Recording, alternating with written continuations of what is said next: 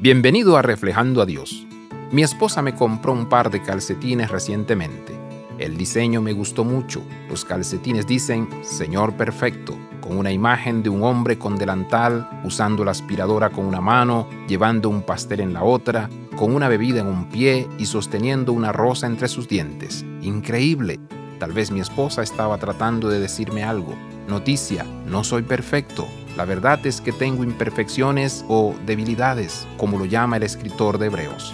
Estos involuntarios e ineludibles defectos que quedan por haber caído Adán y Eva de la gracia.